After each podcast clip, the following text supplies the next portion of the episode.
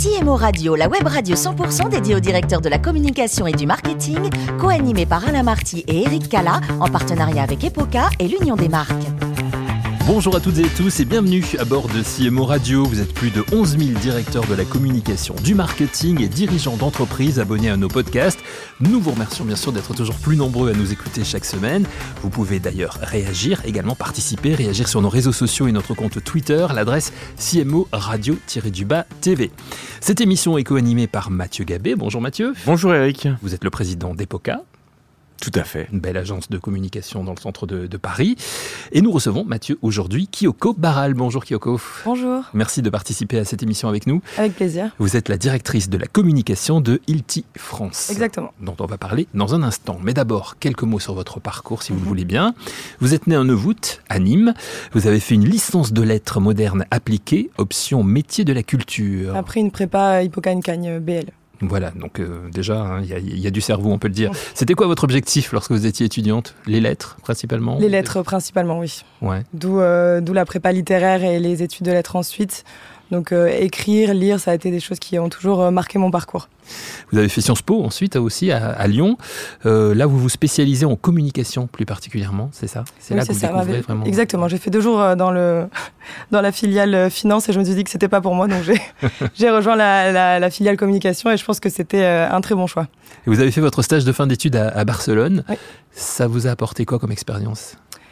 Euh, Barcelone, déjà, c'est une ville qui est très multiculturelle, donc je pense que c'est là où j'ai vraiment pris conscience euh, de comment on peut, est-ce qu'on peut développer euh, des relations multiculturelles dans le cadre des différents métiers euh, qu'on peut exercer par la suite. Et tout simplement, j'ai travaillé dans l'Institut français, donc c'est vrai que c'est une belle expérience de diplomatie et c'est quelque chose qui m'attirait à l'époque.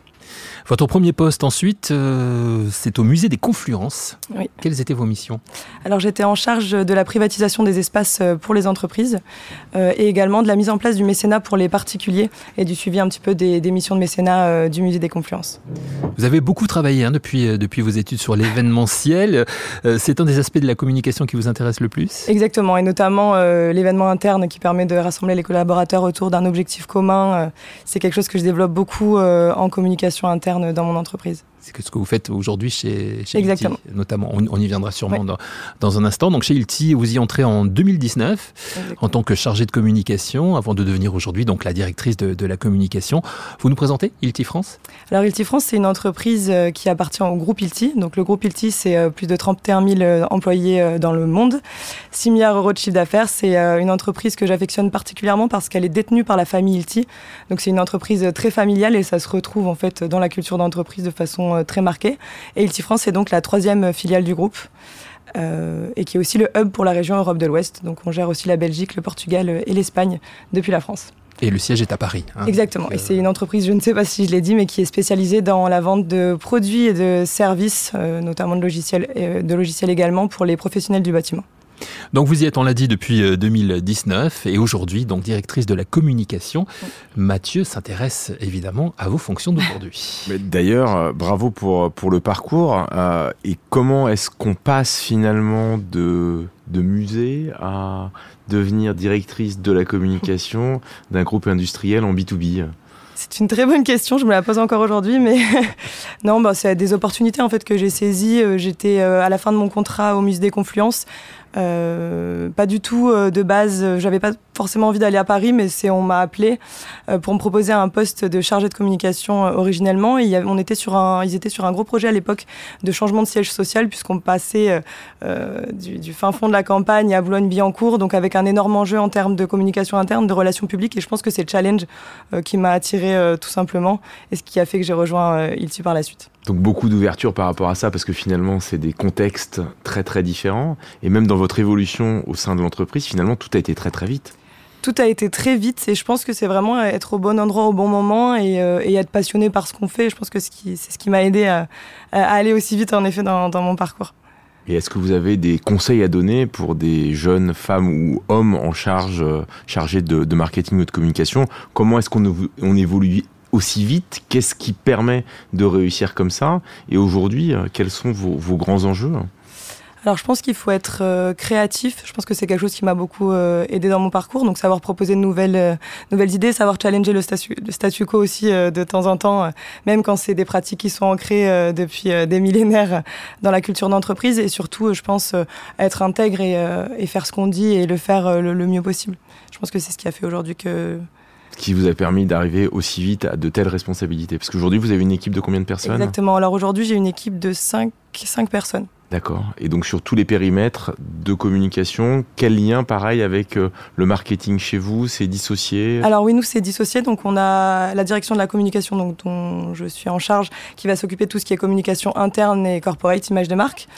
Euh, et notamment de toute la communication autour des enjeux euh, du RSE et de tout ce qui est Great Place to Work. D'ailleurs, on a été certifié Great Place to Work cette année. On est arrivé à la sixième position, donc on est très fiers de cette qualification-là. Donc voilà, je mets énormément de la communication interne. On met beaucoup, beaucoup de choses en place chez Ilti pour nos employés. C'est quelque chose qui est, qui est très important. Et le marketing, eux, vont vraiment s'occuper de tout ce qui est communication directe aux clients et de la mise en place des stratégies marketing pour l'entreprise.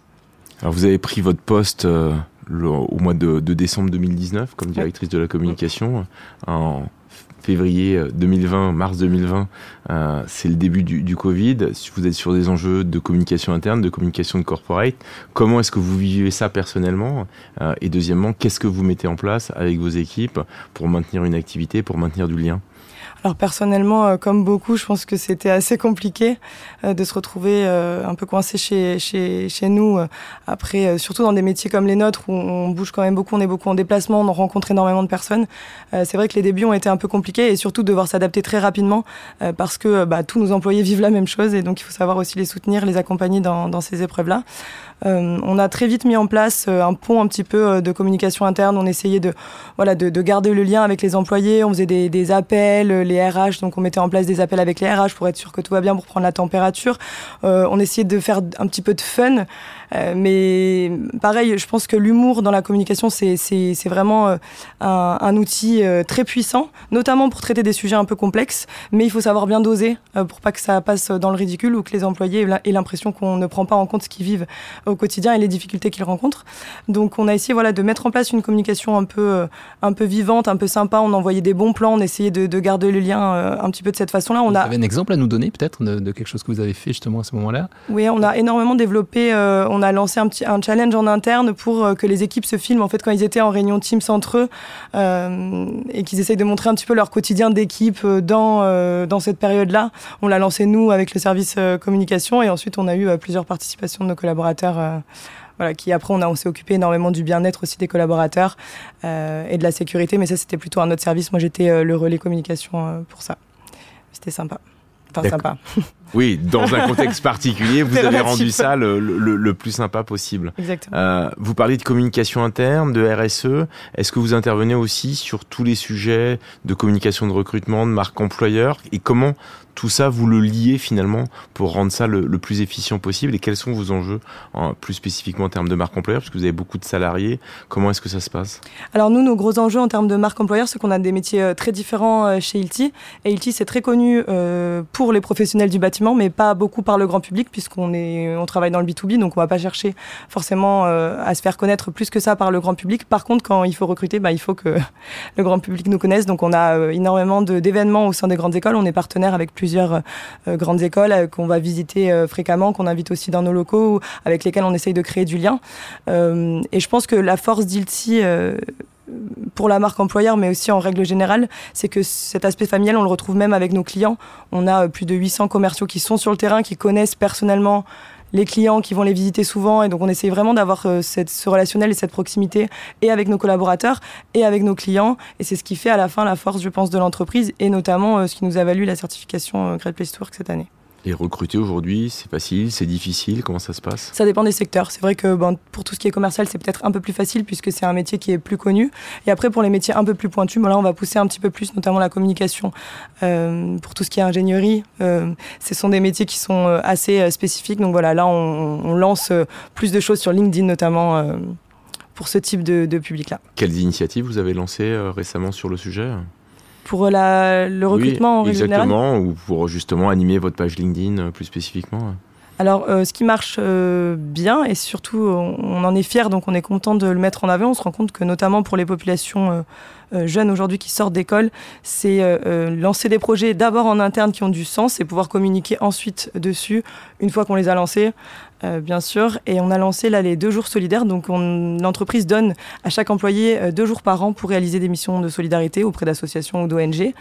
Euh, et, c'est quelque chose sur lequel pour l'instant on n'a pas encore communiqué en externe, donc c'est un peu une, exclue que je vous fais. Mais on, a envie vraiment de proposer, en fait, d'avoir d'abord des choses concrètes à proposer aux futurs candidats, et notamment, notamment sur tout cet aspect RSE qui on sait est très important aujourd'hui pour les pour, pour les jeunes, bon pour tout le monde, mais mais on le retrouve énormément euh, dans, dans, les demandes des jeunes dans leur euh, futur métier. Donc on essaye déjà de le mettre en place et là maintenant on va le communiquer en externe. Et voilà. Pour avoir le meilleur alignement possible. Exactement. Donc d'être le plus sincère et, authentique. Exactement. À, la réalité. Mm. Quand on parlait d'événementiel tout à l'heure, vous avez parlé d'événementiel de, interne justement avec les, collaborateurs. Vous organisez des choses là Vous avez des choses en tête, des choses prévues Ce qui a cartonné l'année dernière, on devait faire un événement physique, mais malheureusement à cause de la situation sanitaire, on a dû l'annuler au dernier moment, mais on a lancé Il tient un incroyable talent euh, en vidéo. Donc on est allé filmer des clips un petit peu de tous nos employés euh, qui s'étaient inscrits au casting. Donc on est allé chez eux, euh, dans, dans, là où ils vivent, on est allé les rencontrer aussi sur le terrain. tous nos employés qui s'étaient inscrits donc à ce concours-là et pour réaliser un clip par groupe. Donc on a eu énormément de participation, énormément de groupes de musique, de danse qui ont participé. Donc on a pu animer un petit peu en communication interne et faire de l'événementiel finalement de façon détournée. Euh, grâce à cette initiative qui a beaucoup plu euh, à nos collaborateurs. Et cette année, on reprend enfin les événements physiques. Et donc, euh, on a, là, on lance le Summer Festival dans bah, la semaine prochaine. Summer Festival de Hilti. De Hilti, au siège. Et où en fait, c'est une soirée fête de la musique où, encore une fois, on a nos collaborateurs qui vont se produire sur scène pour le plaisir des, de leurs collègues, avec voilà, une petite animation type festival autour, histoire de se retrouver tous avant les vacances on parlait de, LinkedIn euh, tout à l'heure. Sur votre page LinkedIn, et c'est en lien avec tout ce que vous venez de, nous dire, vous avez choisi de mettre à la une une citation de Marcel Proust dans, Le Temps retrouvé. Une heure n'est pas qu'une heure, c'est un vase rempli de parfums, de sons, de projets et de climat. Quelle résonance elle a cette phrase pour vous? Euh, elle a une résonance particulière. Je pense que c'est grâce à Proust que j'aime la littérature euh, autant aujourd'hui. C'est, euh, un, auteur que j'ai énormément étudié en classe préparatoire et qui m'a marqué et qui, en fait, j'aime la façon dont il écrit et dont il, donne vie à des détails auxquels on ne pense même pas en fait la plupart du temps qui arrivent et lui il arrive à en faire 15 pages. c'est un peu sa force, mais j'aime bien ce côté-là parce que il nous permet de nous arrêter, de nous concentrer sur justement qu'est-ce qu'on fait pour lier, euh, qu'est-ce qu'on fait pour donner du sens euh, euh, à nos actions aujourd'hui et comment on peut écrire tout ça et, comment on raconte des histoires qui, qui nous emmènent. Toutes ces lectures, ça vous guide dans votre métier Exactement, oui, oui. C'est un fil rouge énorme, la lecture et l'écriture en règle générale, pour moi. On l'a compris, hein, vous êtes une femme de, culture, surtout. Si vous n'aviez pas été directrice de la communication de Ilti France, qu'est-ce que vous auriez aimé faire? Écrivain, je pense. Oui. oui. Oui, je pense que c'est quelque chose que j'ai toujours en tête d'ailleurs. Je, pense que Mais vous écrivez d'ailleurs vous-même, vous, continuez à écrire. J'écris, alors j'ai moins de temps que ce que j'aimerais. En tout cas, je prends moins de temps que ce que j'aimerais. Mais oui, mon rêve, c'est d'écrire un livre. Euh. Je me laisse encore un peu de temps, mais euh, ça finira par arriver. Vous avez déjà un sujet, non? Alors j'ai un sujet, mais c'est encore confidentiel. on est entre nous, ouais, voilà. nous, que, pas de problème. On vous fait tout dévoiler aujourd'hui. C'est un, un, lien avec le monde de l'entreprise. Bon, à suivre. À suivre.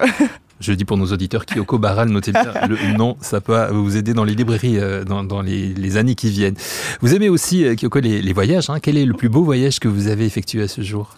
Je pense que c'est. Je suis partie en Guinée euh, quand j'avais 18 ans.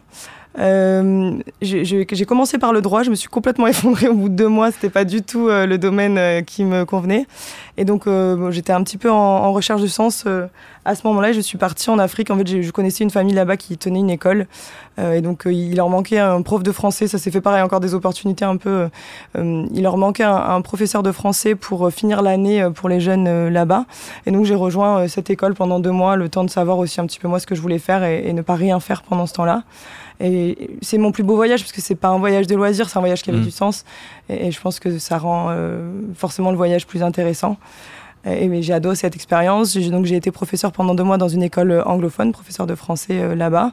Et j'ai développé en parallèle un projet pour financer les frais de scolarité, parce que les, les écoles en Afrique, en Guinée en tout cas, sont quand même pour la plupart privées.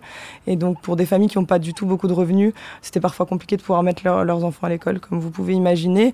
Et donc on a lancé un projet de stylisme avec un tailleur local pour réaliser des robes dans un tissu local et ensuite les ramener en France, les vendre pour pouvoir créer une bourse en fait euh, pour cette école-là. Voilà, et ça rejoint en fait ce que vous faites aujourd'hui chez, chez Ilti aussi, dont vous nous parliez euh, tout à l'heure, à savoir l'organisation qui permet aux collaborateurs de, de s'investir également aussi s'ils en ont envie. Et ce lien avec la solidarité, je pense que c'est une des raisons pour lesquelles je suis chez Ilti aujourd'hui, c'est que j'ai vu qu'ils avaient vraiment euh, à cœur de développer des projets justement solidaires. On est partenaire avec Habitat et Humanisme notamment ou Électriciens sans frontières. C'est vraiment quelque chose qui est important pour eux et je pense que c'est ce qui m'a décidé finalement à rejoindre un milieu qui n'avait rien à voir avec le milieu de la culture. Et pour terminer, Kyoko, un petit conseil de littérature, justement, de, lecture que vous pourriez En ce moment, je lis euh, La reprise de Kierkegaard, euh, très intéressant. Très bien, c'est noté. Merci Kyoko d'avoir participé à cette émission. Avec plaisir. Merci cher Mathieu également. Merci Eric. On vous retrouve la semaine prochaine puisque c'est la fin de ce numéro de CMO Radio. Retrouvez toute notre actualité sur nos comptes Twitter et LinkedIn. Et donc rendez-vous jeudi prochain 14h précise avec un nouvel invité. Encore merci Kyoko. L'invité de la semaine de CMO Radio, une production B2B Radio.tv en partenariat avec Epoca et l'Union des marques.